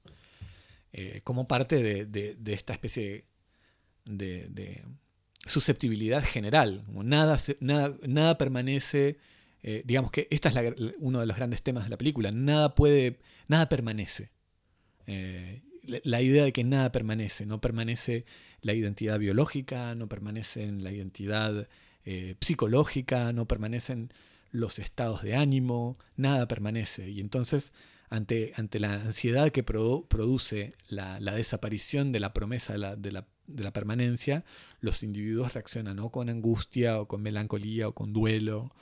Este, me parece que eso es una de las cosas más interesantes de la, de la película. Otro elemento eh, que, que, me gustó, que, que, tiene que ver con eso, digamos, el, esta idea de la hibridación entre plantas, animales y humanos, que está, o sea, además de ser original e interesante, está, es visible en la película de manera muy interesante. Sí. O, sea, y muy bien lograda. Sí. Eh, obviamente esta planta que da flores diferentes. Primero un cocodrilo con dientes diferentes, pero sobre todo dos momentos. O sea, un oso eh, sí, un oso mutante, diríamos, que tiene la capacidad de reproducir la voz. Una especie de oso. Una especie de oso. Que en lugar de cabeza tiene una calavera. Sí, o como que la piel se le fue. Exactamente. Y que cuando abre su boca, en vez de proferir gruñidos. Los este, correspondientes gruñidos de oso, emite alaridos de mujer. Alaridos de la mujer, de la última mujer que él mismo atacó eh, el día anterior. Entonces se produce una escena que es fabulosa, o sea, para el cine de ciencia ficción o de horror, que es, están las científicas, las cuatro que quedan vivas en una casa abandonada y escuchan el grito de la que creyeron ver morir, o que una de ellas había visto muerta. Entonces bajan a buscarla o van a buscarla y cuando bajan aparece este oso y descubren que en realidad es el oso el que, que emite ese sonido bastante, una imagen bastante perturbadora y excelente, o sea, muy bien lograda. Sí, que es, reminiscente de, las primeras apariciones del, xenomorfo en Alien, pero con una especie de twist, con una especie de giro extra, que es ese elemento eh, medio surrealista, medio onírico que tiene, que tiene esta película, que no es simplemente una película como de horror de monstruos, sino de estos elementos que parecen construidos por las condensaciones propias de la actividad onírica. Sí, mucho más fantástica que ciencia ficción pura y dura. Sí, sí. Eh, y la otra forma de hibridación. Sí, me gustaría que habláramos de eso. Es la de las plantas eh, con forma humana. O, sea. Sí, y antes de eso, vemos, efectivamente, discúlpame si, si te No, no, yo era eso, las plantas con forma humana, vemos, que es un momento. Eh, unas plantas, que más que plantas son como unos arbustos. Sí, como unos arbolitos. Que, que simulan o, o reproducen la silueta humana entonces es como si uno viera arbustos con formas de, seres humanos, con flores. Una, imagen muy bella, incluso. Muy bella y que se sugiere que de hecho son seres humanos que en su proceso de, como de, difracción genética se han ido transformando y adoptando formas vegetales y florales en función de, una cierta, de un cierto temperamento porque la película sugiere que los modos de difracción no son completamente aleatorios, sino que se corresponden con una cierta ética, que la forma que uno adopta tiene que ver con el modo en que el temperamento de uno eh, resiste o no antagónicamente o, solidariamente con esta fuerza de difracción. Entonces está este personaje, que es creo el de la, el de la paramédic, no, el de la física. Digamos que al final, después de la situación del oso, que el oso este termina matando a dos de las científicas y quedan tres posiciones éticas y políticas. Exactamente. La psicóloga que tiene un cáncer y que quiere, de vuelta, una metáfora que, es, que está absolutamente presente en la película, esta cosa del cáncer que va modificando todo, pero ella que tiene un cáncer y quiere enfrentarse con. Ahora no me acuerdo cómo es exactamente que lo dicen, pero una quiere enfrentarse. Quiere. Eh, no, ella no quiere enfrentarse. La psicóloga está, está habitada por dos pasiones: la voluntad, eh, una especie de voluntad confrontativa, y al mismo tiempo como ir al final de su, de su investigación. Ella quiere llegar al punto de impacto. Punto de impacto que se encuentra nada menos eh, que en un faro. Muy difícil no pensar también en, en la novela de Virginia Woolf, este, Hacia el faro en el faro está el punto de impacto y esta psicóloga, todo, sus, todo su objetivo, todo su impulso del personaje es llegar al final de esa, de esa empresa, este, concretar su voluntad, imponer su voluntad contra todos los obstáculos. Y el segundo personaje, o la, la otra posición sería la de Natalie Portman, que es combatirlo. Exactamente. Según lo dice ella. Y esta tercera es la física, que es Tessa Thompson, que, eh, actriz que, que, actuó muy bien en, la última Thor, por si te interesaba. Eh, que ella dice, yo no quiero, o sea, no estoy de acuerdo con ninguna de estas dos posiciones. Yo Que es quiero, la física, recordamos. que es la física, claro. Y que decide como asumir este cambio y mientras se lo dice a Natalie Portman diciéndole hay una tercera vía, eh, le empiezan a surgir de sus cicatrices. Empieza a vegetalizarse. Claro, pero de sus cicatrices de intentos de suicidio o de automutilación le empiezan a surgir eh, flores y plantas y se va caminando hacia esta especie de pradera de arbustos humanos, en donde desapare- desaparece transformándose en uno más. Y de vuelta una, una imagen bastante poética y... Y después o- otra escena que, que también es una interesante como representación visual de, de este tema, de este problema, es eh, una escena que cuando, cuando, cuando la vi pensaba en, en Archimboldo, en los cuadros de Archimboldo, que es eh, una especie de cuerpo humano partido en dos, eh, seccionado a la altura de la cintura, en donde el, el- tren inferior, la cadera y los pies están en el piso, y después hay como una especie de, de, aureola de arrecifes como de coral y flores y moho y hongos de distintos colores y, formas, algunos terrestres y otros acuáticos y otros de pantano y, otras formas como también arborescentes y arriba de la pared, continuando este rastro que, comienza en el piso, el tronco, o sea, la parte superior del cuerpo, Sí, su tronco. el tronco, claro, el tronco del cuerpo humano, eh, que es el torso, los brazos y la cabeza, eh, que está justamente separado, como descuartizado, eh, también por, por, la, por esta especie como de, sí, de, bifurcación, de, arborescencia del mismo cuerpo humano que, fue proliferando en distintas direcciones. Que es una escena que me parece es una imagen interesante, es una imagen original, es una imagen muy fuerte.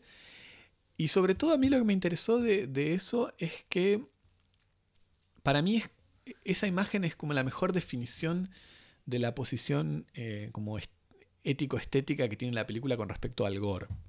Y que me parece que eso es lo más interesante. En el sentido en el que es una escena en cierto sentido gore. Pero lo más interesante es que la película lo que está señalando es que lo gore no es un contenido sino un punto de vista. Y el punto de vista es que es el, el- lo gore es lo horroroso a partir de la visión antropocentrada. Lo que nos produce horror no es la sangre, las tripas, los huesos quebrados. Quiero decir, A, a mí sí, pero... bueno, no, pero otra vez, produce un horror, no en sí por las tripas, la carne o el hueso roto, sino porque es el anuncio, es el signo de otra cosa que es el fin de la vida humana, el fin de un individuo. Mientras que eh, esa misma imagen puede ser leída, si uno se ubica en otro punto de vista, como otro tipo de fenómeno en donde la vida continúa. Eh, y me parece que ese es como el gran esfuerzo y la gran eh, astucia de la película, y en ese sentido me parece que es una gran película de ciencia ficción, en el sentido en el que uno de, las posibilidades y, de, las, de las virtudes que tiene la ciencia ficción es la de, la de intentar pensar, de hacer un esfuerzo por pensar ciertos fenómenos, ciertos conceptos más allá de los parámetros antropocentrados. Y en este sentido, eh, la vida eh, está tratada, está hay toda una serie de, de- de escenas, de fenómenos, de situaciones que intentan pensar la vida más allá del punto de vista humano. Y la situación Gore es un excelente caso, es una excelente figura para interrogar esto. Donde nosotros vemos horror, donde nosotros vemos eh, amenaza, en donde nosotros vemos el signo del fin, otra organización eh, vital puede ver un acontecimiento totalmente banal o incluso hasta un Sí. acontecimiento creativo. Claro, la muerte. Como- Bueno, Posibilidad. e- esa digamos es otra de las dos puntos que me quedan positivos de la película, pero que son bastante vastos.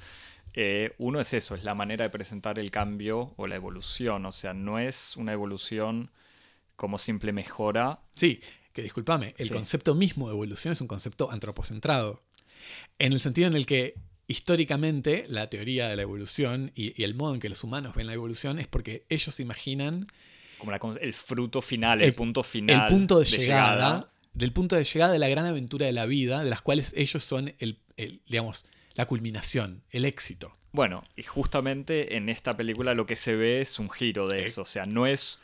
Como la evolución ya no es el- con el ser humano como el punto final, sino al revés, como un paso más en donde la evolución va a continuar. Un fenómeno entre otros. Claro. Eh, eh, Y, y me parece que ahí está lo verdaderamente horroroso y angustiante de la película.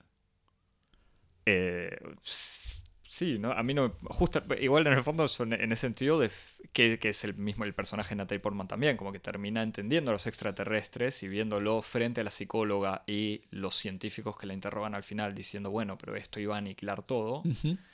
Eh, el personaje dice, eh, o, o por lo menos el título de la película, Aniquilación, que viene, que sale o es pronunciado por la psicóloga, que Natalie Portman dice, bueno, no, esto no venía necesariamente para aniquilar o exterminar a la especie humana, o por lo menos ese no era su objetivo, sino crear otra cosa, algo incluso mucho más generoso de alguna manera y, eh, y colectivo. O sea, no, no sé si se puede decir colectivo, pero digamos mucho más Absolutamente, porque la, cuestión... transespecies, digamos. No, y es que la cuestión, y en eso es- es- también es otro de lo- de los modos interesantes en los que organizan eh, el relato, el- or- organiza la acción.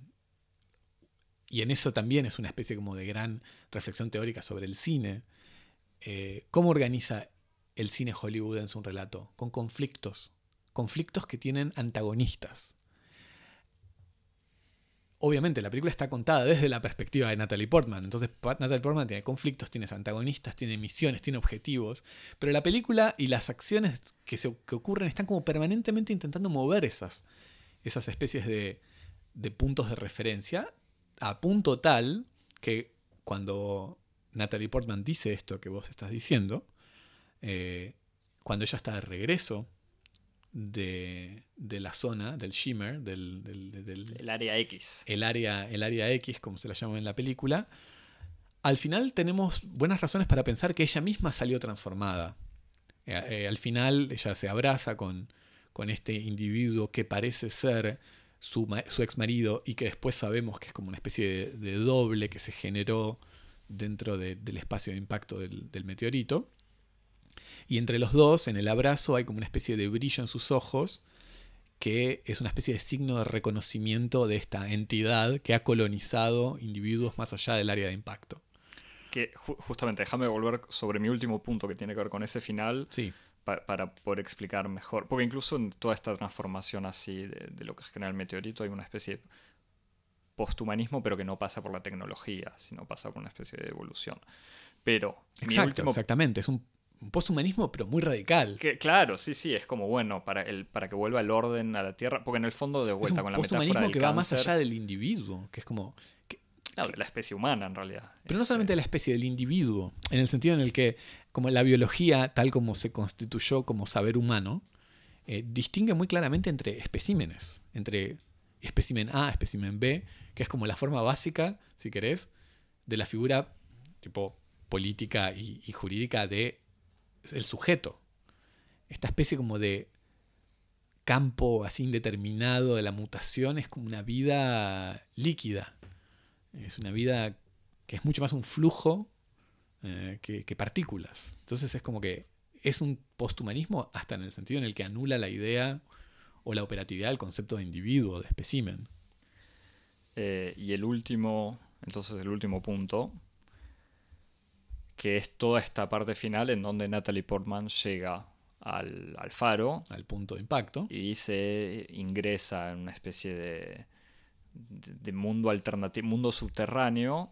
No, primero ve un video en donde ve un video, ve una cámara, Otra vez una cámara. otra cámara, ve el- los restos de lo que fue una explosión o algo así, la, una forma humana, no, un cadáver un en realidad calcinado, calcinado. eh, y de fondo una explosión, y ve en el video que Oscar Isaac está eh, sentado en donde está este, este esqueleto con una granada en la mano y otro Oscar Isaac le No, dice no. algo. Sí, bueno. y O se- otro Oscar Isaac le da la granada, en realidad. No, no. Aparece el personaje este, Kane, el ex marido de Natalie Portman, eh, y se pone frente a la cámara a hacer, dar un discurso un poco desvariado, un poco loco, en donde dice, bueno, de repente me puse a pensar qué es lo que pasa cuando se ve la detonación de una bomba de, de una granada de fósforo, la activa, y naturalmente es una bomba incendiaria que calcina el cuerpo, y uno ve que efectivamente el cuerpo ese es el cuerpo de, de Kane, el ex marido de Natalie Portman, y sorprendentemente, de fuera del campo aparece otro cuerpo un idéntico, un doble de, de Kane, el, el marido de Natalie Portman, que nos da a entender que es ese doble el que después salió del- de la campana, digamos. Entonces, después de ver esto, Natalie Portman ingresa en, en- el lugar del impacto y sale, ahora no me acuerdo cómo es que, sucede, pero aparece un doble, o por lo menos una, una figura antropomórfica, pero como de una especie de piel metalizada de colores, que empieza a Sin copiar facciones, sin atributos, sin ojos, sin nariz. Una, una forma, un cuerpo, Casi, literalmente. casi una especie de materialización mimética del cuerpo humano. y que empieza a... eh, bueno, al que Natalie Portman intenta como pegarle, golpearlo, entonces este cuerpo se le opone, pero poco a poco empiezan a, a, a moverse como si fuera un espejo, en una situación eh, que hace pensar mucho más de vuelta en una performance de arte contemporáneo, quizás o de, una, de danza contemporánea, que en lo que sería el clímax eh, de una película de Hollywood, y Sí, eso le y da... una situación pesadillesca, onírica también. Totalmente, o sea, todo este final así lisérgico, psicodélico, medio surrealista me parece fantástico, o sea, literalmente fantástico y, y bastante original y, y sorprendente. Eh, y a partir de este final, o sea, de esta, toda esta situación donde incluso el personaje de Natalie Portman no entiende muy bien lo que es ese otro, o sea, con toda una, no es necesariamente una reflexión, pero digamos toda la evocación de yo obviamente pensando, bueno, en Solaris con este personaje que no es el, el que era como el recuerdo de la mujer, del astronauta, del cosmonauta, o obviamente Lynch y todos estos personajes dobles, no, no solamente el, el, el, doble de, en la última temporada de Twin Peaks, sino Mulholland Drive y todas estas cuestiones de la personalidad que se transfiere a otra persona, eh, y todo el tema de la identidad, del clon espejo, estas... Eh, del gemelo malvado. Claro, es como incluso la posibilidad del cambio en uno, que era algo que había sido evocado por una, por, por una de las científicas, por la geóloga, que dice cuando mi hija murió de una leu, leus, leucemia, en el fondo murió también mi otra, lo que era yo y ahora soy una persona nueva. Eh, y vemos que Natalie Portman frente a este clon, digamos, que se empieza que agarra una granada y se empieza a transformar en Natalie Portman, o por lo menos empieza a, tomar los atributos, la cara, eh, incluso la ropa, y el personaje de Natalie Portman activa la granada y sale corriendo, y así explota, digamos, el, se prende fuego el... Aniquila. El, aniquila al clon y se empieza a prender fuego toda esta... Eh, arborización y todos los hongos, plantas, a flores. todo lo que está unido. Y todo lo que está unido al campo. Entonces ahí uno entiende que Natalie Portman, que, que está siendo interrogada, logró desactivar de alguna manera al... Eh, venció. Venció, o sea, en lo que sería el relato tradicional de estas películas, al extraterrestre. Y este giro, o sea, eso se termina con incluso el, científico que lo estaba, o científico militar que la estaba interrogando de manera amenazadora, que le dice algo así como, ah, entonces usted lo logró. Es como que incluso cambia el gesto. Ahí Natalie Portman dice, puedo ir a ver a mi marido. Y le dicen, sí, igual está muy mal, está en, no sé, una situación crítica, no se va a salvar, está inconsciente. Y cuando ella se le acerca, él se despierta, o ella lo despierta. Ahí él le dice, vos sos Lena. O sea, él como que no la reconoce, le pregunta si es ella. Y ahí está este momento en donde se abrazan y le brillan los ojos. A los dos. A los dos. O sea, a él, que uno ya había entendido en el fondo que era una especie de falso Kane, o sea, que era un extraterrestre. En cambio, a ella le brillan los ojos, aunque ella. Del mismo modo. claro, del mismo modo y de, de unos colores que no es solamente un reflejo, sino los mismos colores psicodélicos que, estaban identificados con el extraterrestre. Entonces ahí sí eh, te acepto que el momento cursi que podría ser como en el fondo es un extraterrestre, se puede interpretar también, o, o sea, cursi o gesto barato para hacer Aniquilación 2, el regreso del mal, eh, se puede interpretar como, bueno, en el fondo no era una cuestión de contagio, o sea, el cambio no viene solamente por el contagio genético o esta modificación, o quizás la modificación no tiene que ver con el reemplazo de un doble, sino con el cambio en uno mismo que va más allá de, sí, de, la, de la infección biológica extraterrestre. Sí, pero incluso desde un punto de vista, como si querés, narrativo, eh, el movimiento perverso que hace la película de decir, bueno, vos tenés un héroe y un antihéroe, un héroe y un villano. El villano es el extraterrestre y el héroe es Natalie Portman, pero te hacen este giro perverso en donde al final, cuando Natalie Portman llega a enfrentarse con el, con el extraterrestre y entre comillas lo vence, ella ya no es el héroe. Porque este campo de, de transformaciones y de perturbaciones, ya a ella la habían transformado en otra cosa, en algo que ni siquiera podía contraponerse, porque ya, formaba, ya forma parte de lo mismo. Entonces, me parece que eh, el, el relato está como permanentemente desarticulando la idea de conflicto, como bo- borrando, mezclando esas posiciones de héroe, villano, antagonista, eh, este, protagonista y antagonista, y, y que justamente es lo que produce esta especie de sensación como de desarreglo o de, o de, de inquietud, en el sentido en el que cuando ella llega al final del recorrido, llega al final del recorrido porque ya no es ella. Está muy bien. No voy, no voy a evocar los, los momentos dramáticos baratos de que ella en realidad va a- se propone como voluntaria para la, la expedición que ella sabe es medio suicida por culpabilidad porque había engañado a su marido. Eso lo, lo dejo aparte, eh, si querés. Sí, bueno, si querés, así como para criticarle cosas a la película, yo no soy fan de Natalie Portman. No, yo tampoco. Eh, yo pensaba, como estoy en una especie de ejercicio de casting, ¿quién me hubiera gustado en esa película en donde el mismo personaje tiene que tener al mismo tiempo ciertas propiedades hieráticas, así como de, frialdad, de rigidez, casi eh, posthumanas o de androide, y al mismo tiempo eh, poder encarnar vulnerabilidad y... ¿Y sabes a quién, quién pensaba? Rachel Weisz que ya la vimos actuar en registros dramáticos medio fuera de lugar, por ejemplo, en la última película de... Ahí se me fue el director este griego. No, eh, The Eh, Lobster. sí.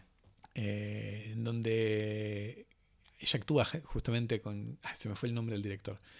Es un griego, un nombre griego. No Eh, sabría decirlo. que, tiene, que tiene este estilo actoral un poco antinaturalista. Y, y me parece que ella podría haber tenido una, una- una presencia más rica y más este, compleja de este mismo personaje. Sí, yo, yo creo que algo en Natalie Portman, Portman que y- no- Yorgos Lantimos, El Yorgos es el- director de Lobster. Sí, me parece que por- ah, más allá de cuestiones económicas, así que Natalie Portman quizás es una figura más conocida, pero mm, no, que- creo que funciona, o sea, Natalie Portman está por el lado así de verla llorando, que es algo que hace mucho y, y no necesariamente muy bien, pero tiene esta cosa, me, me acuerdo habiendo visto una entrevista con Natalie, habiendo leído una entrevista con Natalie Portman sobre eh, Black Swan, la película de Aronofsky. Natalie Portman tenía una explicación muy interesante sobre cómo había actuado, decía que había pasado tiempo con bailarinas y que había notado que las bailarinas tenían una manera de hablar muy infantil y que Mm. ella había retomado eso, como que estaba Nunca lo abandonó, me parece. y justamente a mí me parece que no lo abandonó en esta película. Y ahí me llegué a la conclusión de que quizás era una manera de justificar su manera de hablar, pero que no pegaba en esta película. Porque sigue teniendo una manera de hablar de- con una voz medio baja, medio aguda, que no funciona muy bien. En eso estoy muy de acuerdo. De hecho, la película comienza con ella dando una especie como de conferencia de clase magistral sobre el cáncer, que es eh, en donde desarrolla parte del argumento un poco de la película de que el cáncer es es lo natural, lo normal. No, y sobre todo es esa, esa especie de ejemplo de vida eh, que en cierto sentido es como una sobreexpresión de las atribuciones de la vida, en el sentido en que la, la, célula reactiva toda una serie de propiedades que son propias de los embriones, es como las células nunca son tan vitales como cuando son cancerígenas y al mismo tiempo es una forma de vida que va en contra de, la, supervivencia del espécimen, de, del individuo, como, de la vida como, como con el espécimen como punto de llegada. Entonces es un argumento como importante, profundo, y Natalie Portman lo lee como si estuviera leyendo una contratapa de, no sé, las propiedades nutritivas de un cereal. Este, no, no funciona ahí desde el comienzo. Bien. Para algo más, Javi, ¿querés alguno, marcar algún otro punto? Si, si, ves esta defensa como una competición o como un, como un, partido de fútbol o de cualquier deporte. Eh, no, no, no, no. Estuvo, me parece que estuvo bien. La, no, me parece que. ¿De haber visto la película? No, que tuvimos, tuvimos así, este. Coincidimos bastante en. No, es que tiene. Yo, a, a, mí me parece en, en donde. O quizás en donde no coincidimos es el peso que tiene todos los el resto, o sea, cuánto, cuánto afecta la, la, experiencia final de la película, los, para mí los lugares comunes. No, pero bueno, bueno los momentos como de horror, de acción, puede inútil, ser. No sé, a mí me parece drama. que a mí pero... me parece que toda, toda obra que está habitada como por una, una voluntad creativa como auténtica, eh, al mismo tiempo que propone algo nuevo, está escribiendo la historia que la precede y que la hace posible. O sea, todo todo, toda obra de arte o toda película que tiene una especie de impulso creativo es al mismo tiempo su propia obra y su historia. Y, tiene como un, una especie de, voluntad de explicitar más o menos el modo en que se inserta históricamente. Y en esta película eh, está muy claro que hay como una especie de todo, una serie como de pistas que la, la insertan en una tradición de la ciencia ficción. Eh, donde se ve, por ejemplo, un, una, un, una, continuidad con, con la imaginación de, de, los cuerpos que le viene a Ridley Scott por, por Geiger, por el, el, xenomorfo, por ejemplo, por el artista suizo que inspiró a, a, los monstruos de Alien, que además había trabajado con Jodorowsky, con Jodorowsky en la preparación de, en Dune. La preparación de Dune. Y también se ve como eh, elementos de, la utilización de la psicodelia que se ve en 2001 Dice del Espacio, esta, esta idea de pensar la vida en términos como no humanos, como una especie de pensar un ecosistema o, un medio ambiente como una especie de unidad inteligente, como es Solaris. Solaris es un planeta que está vivo eh, y que produce unas radiaciones que le permiten comunicarse con entidades conscientes. De hecho, no sé si te acordás que los dobles se generan como una especie, por una especie de materialización que existe entre las radiaciones del planeta Solaris y los recuerdos de las personas que vuelan cerca de Solaris. Y el, ciertos elementos sí, de... Referencias menos gloriosas también, Avatar. O sea, esta conexión entre las especies y las plantas y los animales, incluso los colores. Pero bueno. Sí, igual, qué sé yo, no, no lo veo tan, tan por ese lado. Porque la, la, no, porque la, el, el, modo que tiene de representar la vida Avatar es, es, es, muy tradicional, muy binario, muy como animales y... No, pero que estaban conectados, existía esta cosa de conexión. Medio... Sí, pero, pero es una conexión... Eh, la, sea, simbiosis está mucho más entendida como en un, un sentido... Entre especies o... o claro, como manteniendo... Especie la, con especie. Exacto, como bajo mucho más bajo el paradigma de la comunicación. Eh, pero los individuos seguían como existiendo separadamente, como están unidos por una especie como de campo intuitivo o espiritual, pero no están unidos literalmente, acá están unidos literalmente. Y, y, bueno, después obviamente con toda la tradición del relato fantástico, extraño, al estilo Lynch o Cronenberg, este, como La Mosca, de Cronenberg también, este, esta especie de reelaboración de los clásicos de la ciencia ficción y del horror a través de como los relatos oníricos o medio en clave psicoanalítica, que, que es el, por ejemplo el, giro que le da al cine de horror Lynch o, o, David Cronenberg. Entonces me parece que la película esta se inserta en esa especie de, de tradición y bueno, eh, hay algo de repetición, pero es una, una repetición creativa, me parece a mí. Iré, aceptaré la próxima recomendación de ciencia ficción, Javier, no te preocupes. Recomendaciones. Eh, yo puedo, o sea, repetir las, la- las películas ya evocadas de, ¿Cuál de esta recomendás? gran. No, Solaris. Solaris, ¿y qué, qué onda? ¿La de Soderbergh? ¿La recomendás o no la No la recomendás? vi la de Soderbergh. ¿No la viste? No, yo vi la de Tarkovsky nada más. Es Tendré que ver la de. Soderbergh. Mirá la recomiendo ver esa para mí mismo. Exacto. bueno, entonces. eh, Alien, Arrival, vuelvo a recomendar La llegada de, de Denis Villeneuve, el canadiense. también, También era un giro muy interesante sobre los, eh, las relaciones con los extraterrestres y con la temporalidad Y con el lenguaje. y con el lenguaje.